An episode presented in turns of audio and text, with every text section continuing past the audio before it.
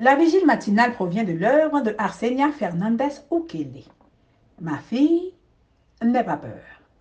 Méditation quotidienne au féminin.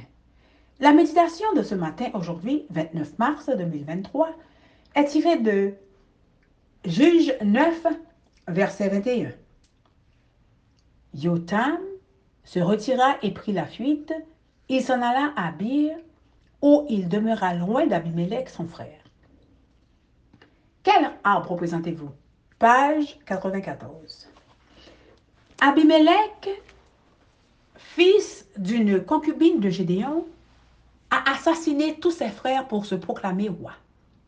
Seul Yotam, le plus jeune, a réussi à s'échapper. Il était le 70e fils de Gédéon et son nom signifie L'Éternel est parfait.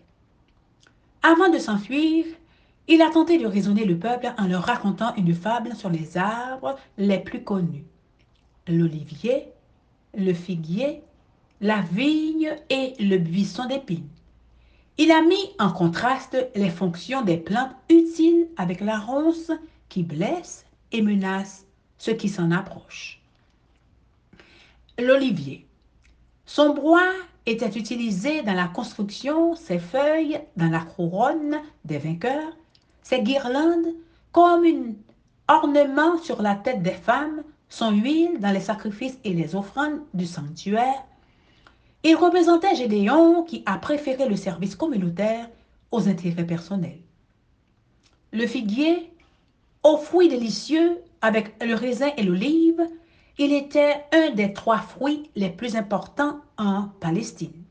L'expression « sous le figuier » était un symbole de sécurité et de prospérité. Michée 4, verset 4, Zacharie 3, verset 10. Il représentait les juges avant Gédéon qui avaient apporté la sécurité et le bien-être d'Israël.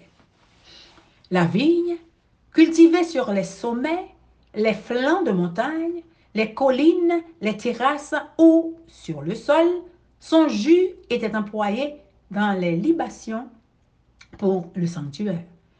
Elle représentait les fils légitimes de Gédéon à qui l'on a peut-être aussi proposé la royauté et qui l'ont refusé. Le buisson d'épines. Arbuste sec et épineux. Il ne possède qu'une substance appelée gomme arabique. La ronce ou chardon menace de griffer quiconque tente de s'abriter sous son ombre maigre. Elle avait pour convocation d'être consumée par le feu pour la séparer des arbres fruitiers. Les Israélites avaient préféré s'abriter sous cette ronce épineuse, inutile et stérile, et qui deviendrait une menace constante. En accomplissement de la malédiction de Yotam, le règne d'Abimelech n'a duré que trois ans jusqu'à ce qu'une femme le tue avec une meule de moulin.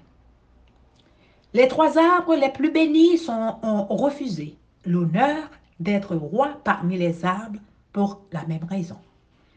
Pourquoi renoncer à servir pour assumer une position inutile? C'est une question valable aujourd'hui pour tous ceux qui aspirent et désirent un poste d'autorité ou une position élevée.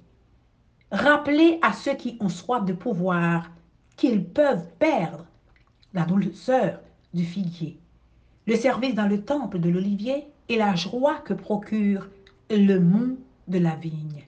Et vous Quel arbre représentez-vous? Amen, amen, amen.